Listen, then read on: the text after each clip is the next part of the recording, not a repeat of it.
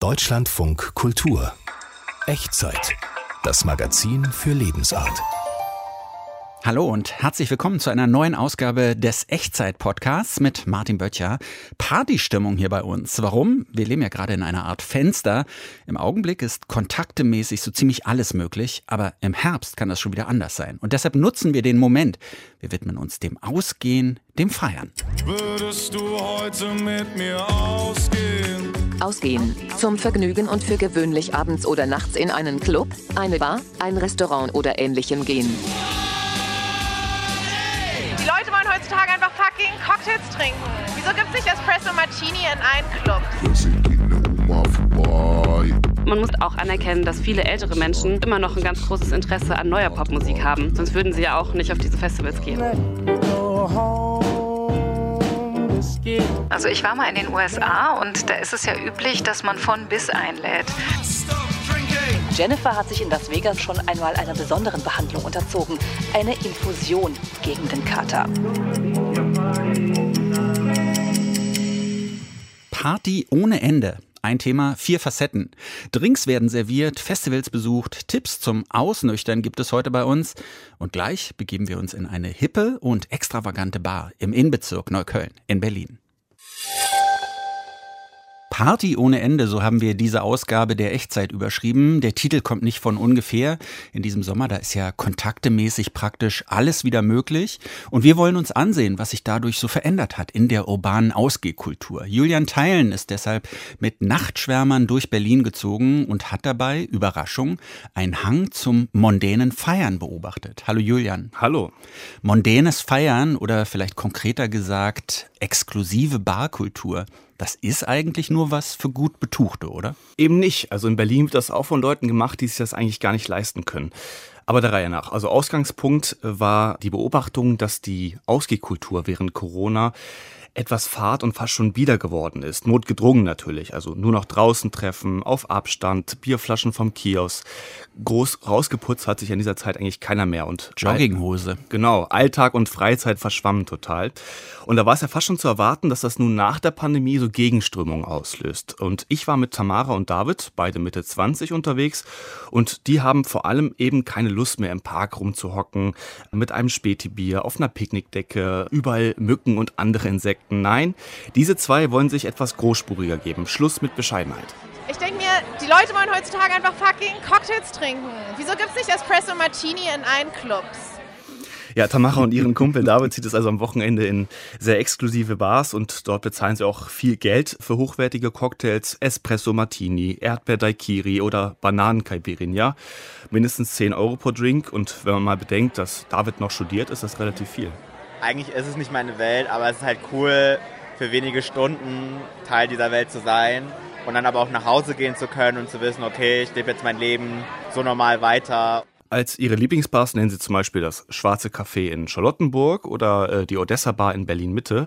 Aber ihr Favorit, das ist die Paolo Pinkel Bar in Neukölln. Und da war ich auch mit ihnen zusammen. Und dieser Laden bedient ja genau dieses Bedürfnis, für einen Abend in Luxus abzutauchen, sich etwas verschwenderisch und auch etwas großspurig zu geben. Als gebürtiger Charlottenburger kenne ich natürlich das Schwarze Café, eine Institution dort. Ich wohne mittlerweile in Mitte, gleich um die Ecke von der Odessa Bar, wo eine Zeit lang würde ich sagen, Koks mal sehr in war. Vielleicht ist das sogar immer noch so. Aber wie ist das mit diesem Paolo Pinkel? Da war ich noch nie. Wie sieht das aus? Was ist das für ein Laden? Ja, also die ist ja in Neukölln und äh, die Gäste sind sehr, sehr jung, so zwischen 20 und 30. Und die Bar ist aufgebaut wie so ein großes Hufeisen. Also auf der einen Seite der Essensbereich mit drei unterschiedlichen Küchen, koreanisch, zypriotisch und sizilianisch. Auf der anderen Seite ist dann der Raucherbereich und diese beiden Bereiche werden getrennt durch einen langen Bartresen. Es hängen Asialampen über den dunklen Holztischen, rotes Neonlicht schafft so eine ganz schummrige Atmosphäre. Und im Essensbereich, das ist mir auch noch in Erinnerung geblieben, da hängen auf den Balken Monstera-Zimmerpflanzen. Das ist ja die beliebteste Pflanze der Gegenwart. Und das alles und auch die ganzen Experts, die da rumlaufen und Englisch reden, das macht das so kosmopolitisch und sehr, äh, sehr zeitgeistig auch. Und einer der Besitzer, Sebastian Schwendner, der hat äh, vor dem Paolo Pinkel schon zwei andere Bars geführt, aber sich genau nach diesem Konzept gesehnt, das nun die Paolo Pinkel umsetzt. Und Berlin ist immer so ein bisschen schaumgebremst und ein bisschen so ein Rezept, das sich wiederholt. Dieses ganze Neonlichting und das ganze Verschwenderische und das Lustige fehlt ein bisschen und deswegen wollten wir das machen und dann dachten wir, das klappt auch. Also meistens wenn dir irgendwas Spaß macht, dann funktioniert es auch. Vielleicht ist das auch der Grund, warum sie diese hyperironischen Hipster in den Laden kriegen, die ja sonst gerne auch mal mit oberflächlicher Konsumkritik auffallen. Aber wenn sie jetzt ironisch zypriotisches Lamm essen, ironisch äh, Cremant trinken, dann müssen sie sich dafür natürlich auch nicht schämen. Und deswegen wirkt im Laden auch alles so herrlich affektiert. Und ich dachte, das Zeitalter der Ironie wäre eigentlich vorbei. Aber was heißt das jetzt, dass hier ja so alles nur Spaß ist, Spaß am Spiel? Ja, vielleicht ist das ein Versuch, dieses verbissene und angestrengt politische so ein bisschen abzuschütteln. Konsum und Überfluss, das kann ja schnell verdächtig sein. Gönnt sich jemand etwas, dann gerät er schnell in so Rechtfertigungsspiralen nach dem Motto, ja, also normalerweise mache ich das ja nicht. Und in Paolo Pinke ist das alles irgendwie aufgelöst, ist wie so ein schamloser Rausch. Enges Gedränge am Tresen, eine Person sieht besser aus als die andere. Äh, die Outfits in Paolo Pinke, die sind von casual bis extravagant bis hin zu absurd zum Teil auch. Also David hat zum Beispiel mal eine Frau in einem Kleid gesehen und die trug darüber noch einen Umschnalldildo. Also ja, Spaß am Spiel kann man schon sagen, finde ich. Mhm, das steckt ja auch in dem Namen Paolo Pinkel. Vor allem die Älteren werden sich an Paolo Pinkel erinnern. Ja, das ist ein Verweis auf Michel Friedmann, der unter dem Decknamen Paolo Pinkel Anfang der 2000er Jahre Prostituierte angefordert haben soll und auch Koks ihn angeboten haben soll. Also dieses Zwielichtige, der exzessive Konsum, auch die Dekadenz, alles mit einem Augenzwinkern natürlich, das haben sie auch schon mit ihrem äh, Laden assoziiert, sagen die Besitzer. Dass dieser Laden trotz der hohen Preise funktioniert, das ist äh, schon überraschend, wenn man mal bedenkt, wo der Laden ist, in Neukölln auf der Karl-Marx-Straße. Und da ist ja eigentlich ein Dönerladen neben dem nächsten und hochpreisige Gastronomie findet da ja eigentlich gar nicht statt. Was würdest du denn sagen? Woher kommt sie, diese Sehnsucht nach so einem mondänen, extravaganten Barerlebnis? Wollen sich da so Mitzwanziger wie eben David und Tamara damit beweisen, dass sie so diesen nächsten Schritt ins Erwachsenenleben gemacht haben? Oder wollen sie sich doch wichtig machen? Vielleicht beides. Also bei Tamara klingt es zumindest eher danach, als wenn sie ja ihr neues Erwachsenen-Ich zementieren wollen würde. Klar, die Drinks sind jetzt nicht die günstigsten, aber dadurch, dass ich halt jetzt äh, mein Studium abgeschlossen habe und Vollzeit arbeite, kann ich es mir halt leisten und habe mich halt auch wirklich schon mittlerweile stark daran gewöhnt, so viel Geld für Drinks auszugeben. Ja, und bei David wirkt es eher so, als suche er die Verwandlung, den Ausbruch aus der studentischen Bescheidenheit und auch den Ausbruch aus diesem etwas unambitionierten Corona-Ich irgendwie gibt mir das einfach nichts mehr. Das hat sich irgendwie super krass ritualisiert, in irgendwelchen Spätis und Kiosk zu sitzen. Es war halt irgendwann langweilig auch einfach, auch mit denselben Leuten abzuhängen. Ja, und ein Bartresen hingegen, das ist ja ein geeigneter Ort, um zu flirten, neue Menschen kennenzulernen. Und vielleicht hat diese Einöde in den vergangenen Jahren ja diese Sehnsucht nach Eskapismus ein bisschen steigen lassen. Äh, sonst gibt es ja häufig, das beobachte ich in meinem Umfeld, so einen ganz diffusen Wunsch nach Authentizität, was auch immer das sein soll. Also es gibt so ein Unbehagen mit dem Schein.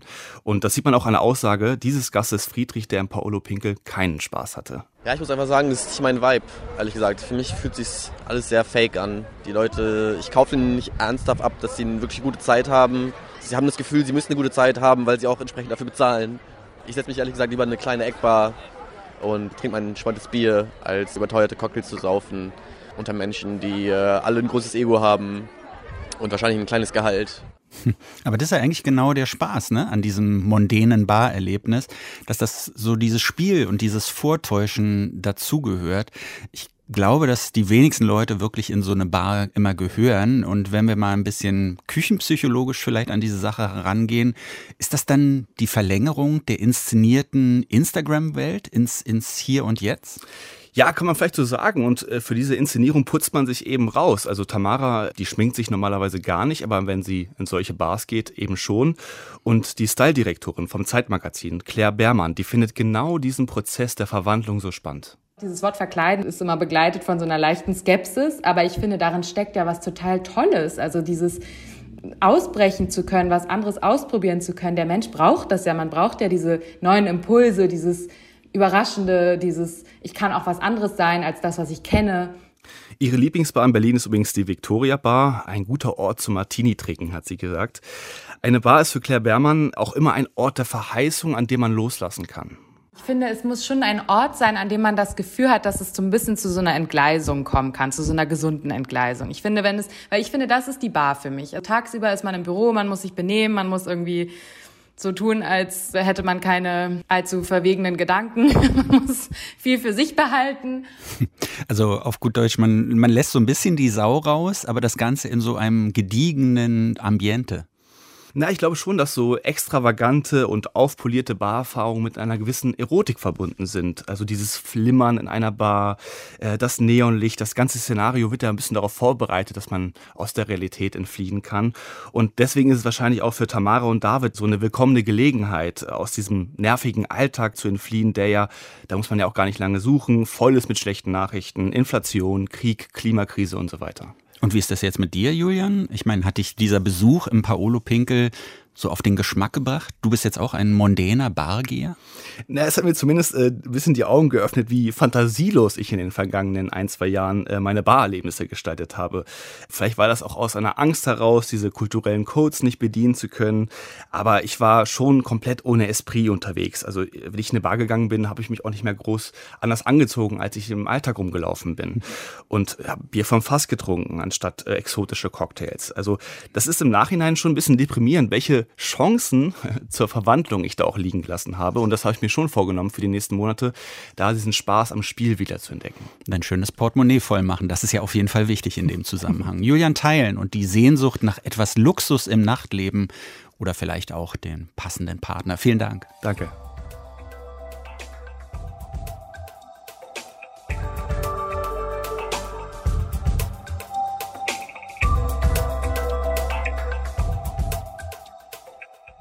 Rausgehen, ausgehen. In dieser Echtzeit wird gefeiert und zwar altersgerecht. Schlimmes Wort natürlich, aber wir werden gleich merken, was dahinter steht. Wir gehen nämlich auf die Festivals. Cream Teas and Rock'n'Roll, so hat der englische Guardian über das berühmte Glastonbury Festival geschrieben. Was ist damit gemeint?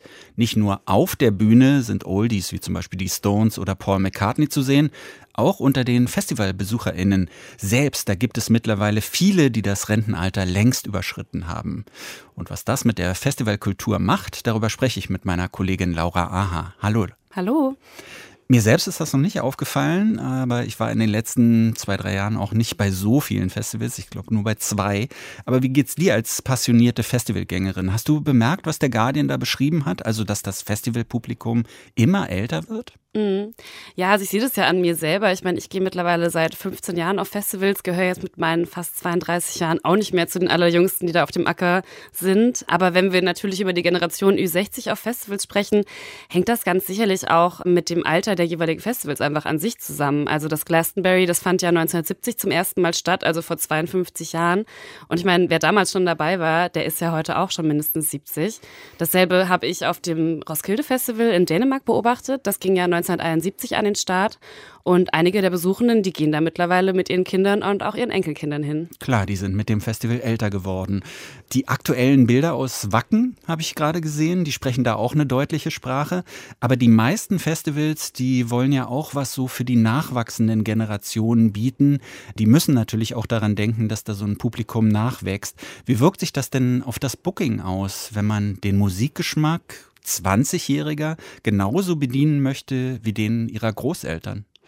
Ja, das ist sicherlich eine große Herausforderung für BookerInnen. Aber ehrlich gesagt verwundert es ja heutzutage auch niemanden mehr wirklich, wenn man jetzt zum Beispiel wie auf dem Glastonbury Diana Ross, Billie Eilish und Paul McCartney einfach nebeneinander auf einem Line-Up stehen sieht. Oder auf dem Roskilde war das zum Beispiel dieses Jahr auch Dua Lipa gleichberechtigt als Headlinerin neben Robert Plant von Led Zeppelin. Also Pop ist einfach ein generationsübergreifendes Thema geworden und Pop war auch nie so zeitlos wie heute. Durch Apps wie TikTok ist das popmusikalische Archiv gerade einfach so präsent wie nie zuvor. Und junge Fans der Serie Stranger Things haben ja dieses Jahr sogar Kate Bush wieder an die Spitze der Charts befördert mit einem Song von 1985. Ich glaube, man muss sich da so ein bisschen von diesem Klischee lösen, dass junge Menschen nur noch neue Musik hören wollen und umgekehrt auch anerkennen, dass viele ältere Menschen auch einfach immer noch ein ganz großes Interesse an neuer Popmusik haben. Sonst würden sie ja auch nicht auf diese Festivals gehen. Das ist tatsächlich so eine Frage, die mich interessiert. Was motiviert ältere Menschen auch jenseits der 60 noch auf Festivals zu gehen? Weil das ist ja häufig auch keine richtig komfortable Angelegenheit. Manchmal, man muss im Zelt schlafen. Die ganze Zeit hast du da diese laute Musik in der prallen Sonne am Bierstand. Das ist auch nicht so angenehm. Ich würde das alles gar nicht mehr machen, ehrlich gesagt, in meinem Alter. Konntest du herausfinden, warum sich das von den Älteren überhaupt noch jemand antut? Ja, ich habe da tatsächlich mit einer Festivalbesucherin drüber gesprochen. Anna Viciello heißt sie. Und sie ist schon 71 Jahre mhm. alt und geht schon seit Jahren auf die Nation of Gondwana. Das ist ein Techno-Festival in Brandenburg. Das gibt's bereits seit 1995 und ich war da selbst dieses Jahr auch schon wieder da. Ich war schon ein paar Mal dort. Und Annas Sohn ist Gianni Vitiello, der war DJ und der hat das Festival damals in den Anfängen mit aufgebaut. Und für sie war das anfangs mit Text und da konnte sie eigentlich gar nichts anfangen mit der Musik. Aber irgendwann hat die Sohn sie dann einfach mal mitgenommen. Und dann habe ich gemerkt, dass dieser Rhythmus in meinen Körper reinfuhr und seitdem bin ich infiziert. Ich hatte das Gefühl, ich kann frei tanzen, ohne weder bedrängt noch angeklotzt zu werden oder gestört zu werden. Man hat mich genauso akzeptiert, wie ich bin. Es kam sehr viel Energie und Liebe und die Aura stimmte und die jungen Leute waren ganz ganz begeistert. Wenn ich kam, wenn ich heute dahin komme, werde ich behandelt wie eine Königin und die sind alle sehr, sehr, sehr lieb zu mir. Ich könnte mir vorstellen, dass das auch was ja mit Techno zu tun hat. Das scheint so eine besondere Kultur zu sein, die vielleicht auch alle möglichen Leute so umarmen kann.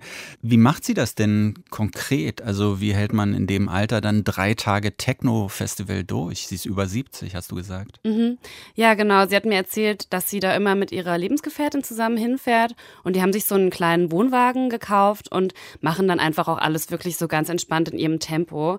Und ihr Glück ist oder das Gute ist, dass sie äh, zu den VeranstalterInnen auch so ein familiäres Verhältnis hat, dass die sich dann eben auch darauf einstellen können, wenn Anna und ihre Partnerin dann zum Festival kommen. Worüber ich sehr dankbar bin, ist, dass der Veranstalter Markus uns immer einlädt. Wir dürfen auch Backstage und, und können da essen und die sanitären Anlagen benutzen und uns da ausruhen. Viel sitzen wir einfach auch nur vom Wohnwagen und äh, die Leute kommen zu uns. Da ergeben sich dann wunderschöne Gespräche bis in die Nacht hinein. Anna hat mir auch erzählt, dass sie durch die Nation ganz viele jüngere Menschen kennengelernt hat, mit denen sie dann auch über das Festival hinaus Kontakt hält und auch Freundschaften pflegt. Und sie meinte auch, sie seien aber auch nicht die einzigen in ihrem Alter, die da noch zum Raven hinkommen. Ja, habe ich auch schon gesehen. Aber eins ist natürlich klar, also nicht alle RentnerInnen können auf Festivals ja Backstage-Pass bekommen oder so eine Sonderbehandlung. Wie stellt sich denn so ein Festival allgemein auf alterndes Publikum ein? Ja, du hast es ja äh, anfangs schon gesagt, dieser Artikel vom Glastonbury, ähm, da gibt es jetzt eben einen Scones and Tea Stand. Hm. Auf der Nation habe ich auch ein ganz konkretes Beispiel gefunden. Da gibt es zum Beispiel die Möglichkeit, Medikamente im Sanitätszelt kühlen zu lassen.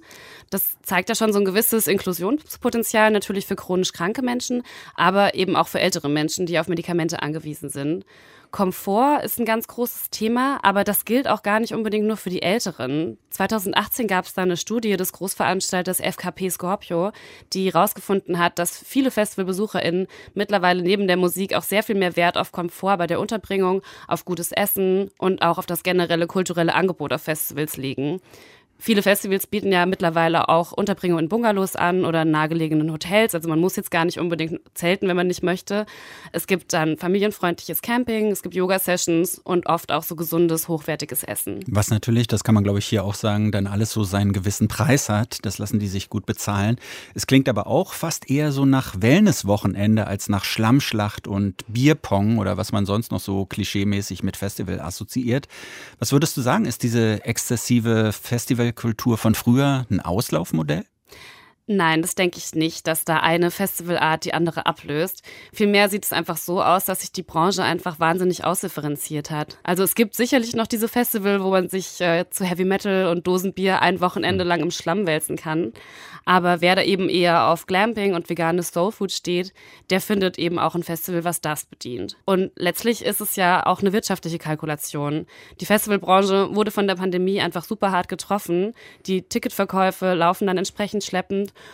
Und gerade ist es ja einfach so, dass gerade junge Menschen jetzt nicht unbedingt noch Geld übrig haben für Festivals und dass die VeranstalterInnen dann ihr Angebot in so einer Situation auch an ältere Menschen ausrichten, die einfach auch zahlungskräftiger sind. Das ist ja eigentlich nur logisch. Hm. Wie findest du es persönlich? denn eigentlich mit Menschen im Alter deiner Großeltern oder deiner Eltern auf einem Festival zu sein, zusammen zu feiern? Das ist ja nicht nach jedermanns Geschmack, glaube ich. Mm, also ich finde es total schön, also gerade auch, weil ich viel auf Techno-Festivals gehe, so, das ist irgendwie auch nochmal was ganz Besonderes Besonderes, dass man da auch mal mit Menschen außerhalb der eigenen Bubble so ein bisschen in Kontakt kommt und dass diese Musik einfach alle verbindet. Und für mich ganz persönlich ist es auch so ein bisschen tröstlich, dass ich daran sehe, dass ich hoffentlich noch die nächsten 40 Jahre auch selber noch jeden Sommer auf Festivals gehen kann. Für mich ist es auch ein bisschen tröstlich, ganz ehrlich. Laura Aha über Festival und Altern. Vielen Dank für das Gespräch. Dankeschön. Party ohne Ende, so ist diese Echtzeit-Episode überschrieben. Und wir haben diesen drei Worten ganz bewusst ein Fragezeichen angefügt. Denn wie lange soll sie am besten gehen, die perfekte Party? Wir haben uns mal umgehört unter Leuten, die gerne Partys besuchen und auch bei solchen, die Partys veranstalten. Überraschende und durchaus unterschiedliche Antworten über Verlauf und vor allem Ende einer gelungenen Feier. Generell ist es bei mir eigentlich so, dass ich mich gerne auf die Schwingung des Abends einlasse oder auf den Flow. Ich versuche dann schon so eine Dynamik mitzuerleben. Der Anfang, diese Anfangseuphorie, ganz viele Leute, plapper, plapper, plapper und dann wie sozusagen es dann, es dann langsamer wird, ruhiger, hat man so eine schöne Dramaturgie. Ich war mal bei einer schwedischen Hochzeit, also eine deutsch-schwedische Hochzeit. Das Treffen war 18, 19 Uhr. Dann gab es Aperitif. Dann wurde gesagt, so, 20 Uhr, jetzt wird gegessen. Also auch in diesem Tonfall, so wurde es angesagt. Dann war es wirklich so, 21 Uhr, so, jetzt wird getanzt. Alle sprangen auf, auf die Tanzfläche. Und gerade als ich so warm wurde und mich äh, mit den Schweden verbunden fühlte, ich meine, es war wirklich Punkt 23 Uhr, hieß es, so, jetzt gehen wir nach Hause. Dann war einfach Schluss. Also ich war mal in den USA und da ist es ja üblich, dass man von bis einlädt. Man äh, hat halt eine bestimmte Zeit und die nutzt man dann eben auch. Das ist eigentlich das Schlimmste, was man machen kann, eine Zeit vorzugeben das entspricht auch überhaupt nicht der Vorstellung von einer Party. Also das macht man bei der Art von Feiern, die eigentlich nicht dazu dienen, den Alltag vergessen zu machen, sondern das macht man bei Feiern, die dazu dienen, die Realität zu bestärken, also so Staatsfeiern. Also um den Eindruck zu vermeiden, ich würde nach Hause gehen, weil die Party so langweilig gewesen ist, kündige ich das dann manchmal schon im Kommen an. Das heißt, ich gebe von vornherein dieser Party nur eine drei Stunden Chance. Ja? Und das ist doch grauenvoll. Ich habe mir auch schon mal einen Wecker gestellt, also einen Handywecker. Weil ich eben doch gemerkt habe, dass man sich irgendwie doch schnell verquatscht. Aber das ist ja schon so ein Vernunftding. Also so vom Wollen ist es ja doch eigentlich so, dass man lieber total entspannt in den Abend geht und einfach bleibt, bis man keine Lust mehr hat. Ich bleibe gern lange bei einer Party oder auch bis zum Ende. Es ist für mich ein bisschen so wie einen Film gucken und den will man ja auch zu Ende gucken. Immer in der Hoffnung, dass noch was vielleicht Überraschendes passiert oder was Nettes passiert. Und es ist ja letztlich so, dass man so einen Verlauf einfach vorher nicht weiß. Das ist irgendwie auch ein bisschen das Spannende daran. Ja, wenn es dann schön ist und ich mich wohlfühle, dann bleibe ich auch gerne lange und auch gerne bis zum Schluss weil beim Schluss ich immer so ein bisschen das Gefühl habe, als würde so die Essenz des Abends übrig bleiben. Es gibt ja das Sprichwort, man soll gehen, wenn es am schönsten ist, aber ich finde, gerade das ist so, dass man ja nicht weiß, ob es nicht auch noch weiter nett ist. Und es kann ja auch mit weniger Gesellschaft äh, gerade auch noch besser werden. Also als Gastgeberin würde ich das Ende nicht signalisieren. Da bleibe ich dann immer beinhart sitzen, auch wenn es mir wirklich schwer fällt. Aber ähm, das finde ich schon sehr unhöflich, wenn man die Leute dann rausschmeißt. Ich möchte immer, dass der Abend harmonisch endet und dass es höflich bleibt. Aber äh, ich merke, irgendwann werde ich innerlich unruhig und dann stehe ich auf und sage, ich, ich räume schon mal ab. The party's over. Ich finde ja als Gastgeber ich setze einen Rahmen, ich bestelle die Bühne, ich bestelle das Feld. Aber was dann letztendlich auf dieser Bühne passiert, das kann ich nicht mehr kontrollieren. Ich habe auch schon mal gesagt, okay, ich gehe jetzt ins Bett, ja, und dann bleiben die anderen halt da. Das ist ja auch in Ordnung. It's time to wonder.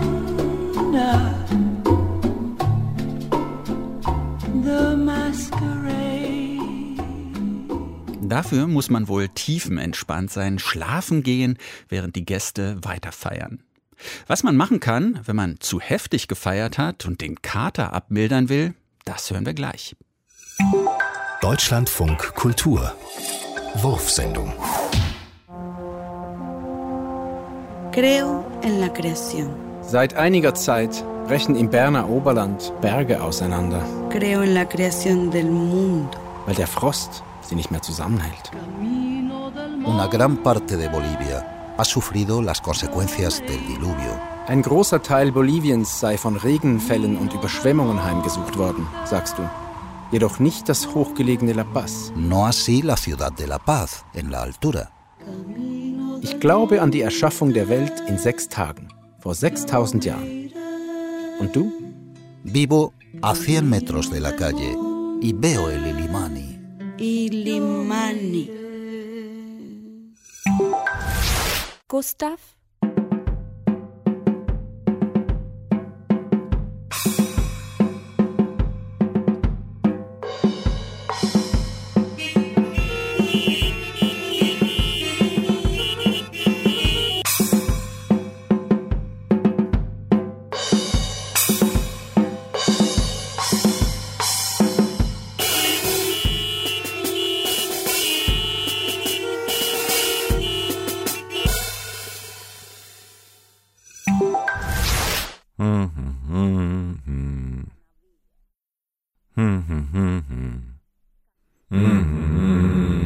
havia. Em depressa me reren. Sam navia. Sat abraçar. Ananinha, cama de tutu fome. Tchu? Yung ananici ca te fome ancora. Pe gini traina scavene. Mm-hmm. Mm-hmm. Mm-hmm. Mm-hmm. Hum, hum.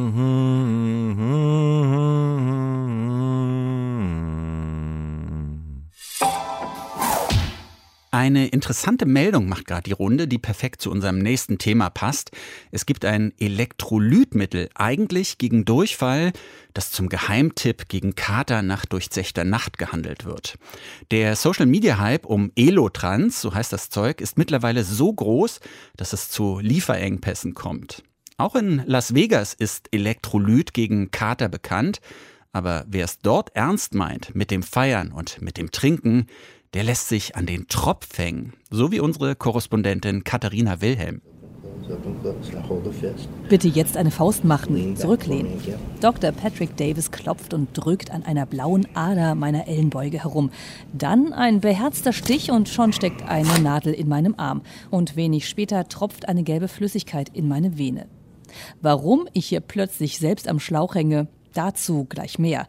Denn eigentlich bin ich nach Las Vegas gefahren, um feierlustige Touristen zu treffen.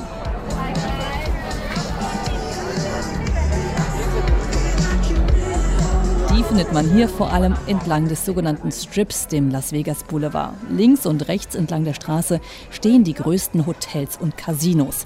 Das Bellagio zum Beispiel mit seinem Springbrunnen und der weltberühmten Wassershow.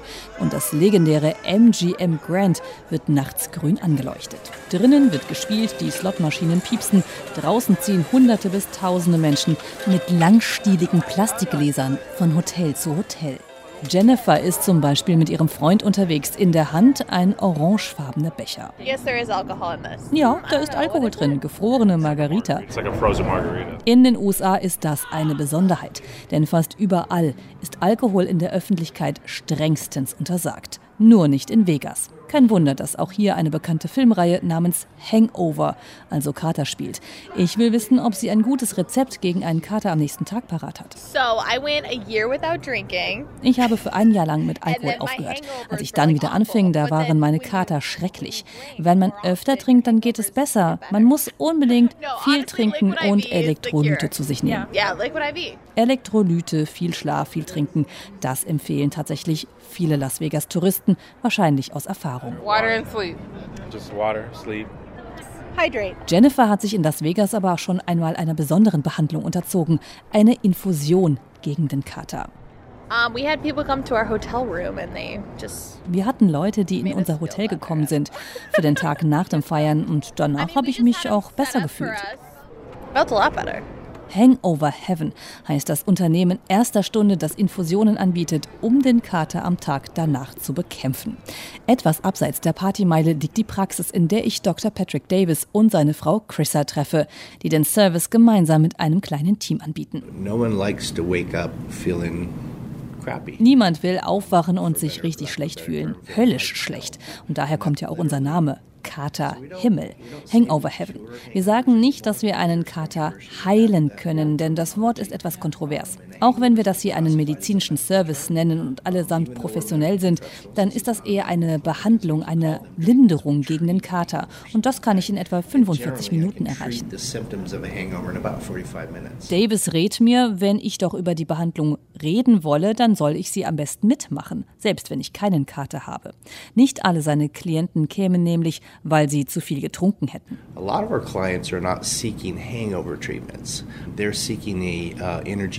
Sie kommen eher, weil sie einen Energieschub brauchen. Ich mixe eine Kochsalzlösung an mit Multivitaminen drin.